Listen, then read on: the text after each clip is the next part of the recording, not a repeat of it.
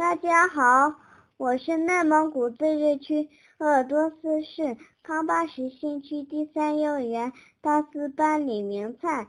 今天我给大家讲的故事是《女巫可尔纳多耶归来》。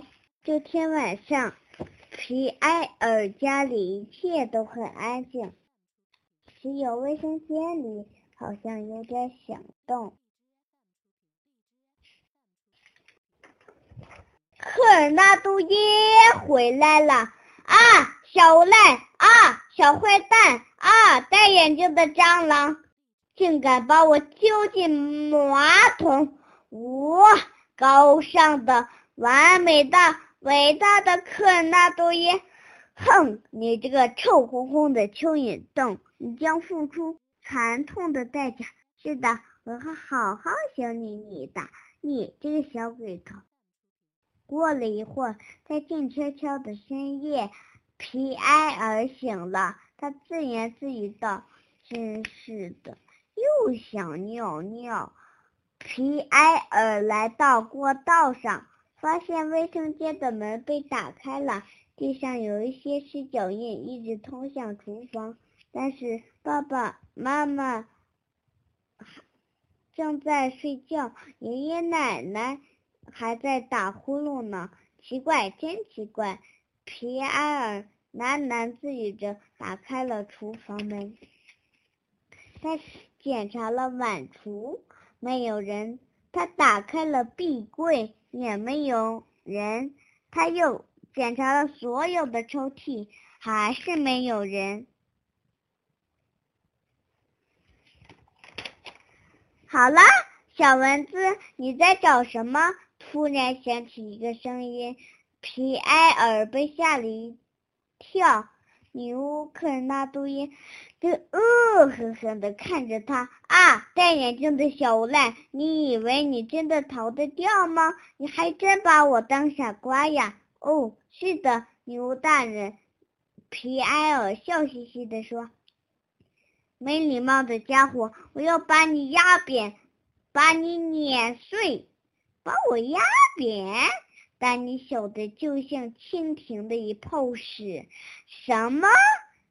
小的就像蚊子的一泡尿？你说什么？细的就像一个皮毛？你敢再说一遍？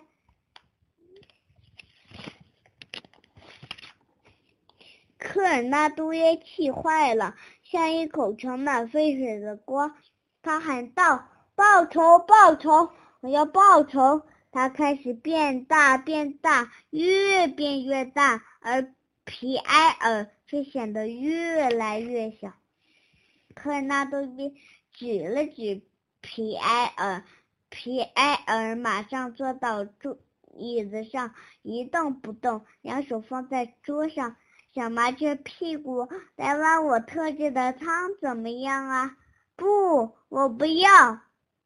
它可以让你变成，呃，我想想，变成火鸡？不，我不要。嗯，变成蜗牛？不，我不要。大南瓜？对，就是它，变成大南瓜？不，我不要。那你就错了，小扑鸡脑袋，南瓜好吃极了，爸妈会把你切碎、煮熟，然后吃掉。不，我不要。太晚了，小蜥蜴脸蛋。算了，不说了。天才的科尔纳多耶要开始工作了。科尔纳多耶变出了一些奇奇怪怪的器皿，堆在桌子上。然后他开始边唱歌边做饭。破碎的蚯蚓，单风拖的猫，发霉的卡门贝尔奶酪和法罗。呸呸呸！皮埃尔做了个鬼脸，可纳多耶不理他，继续唱道：“排水管里的脏水，青蛙的痰，无赖的土木和一条漂亮的蛇。啊，真恶心！”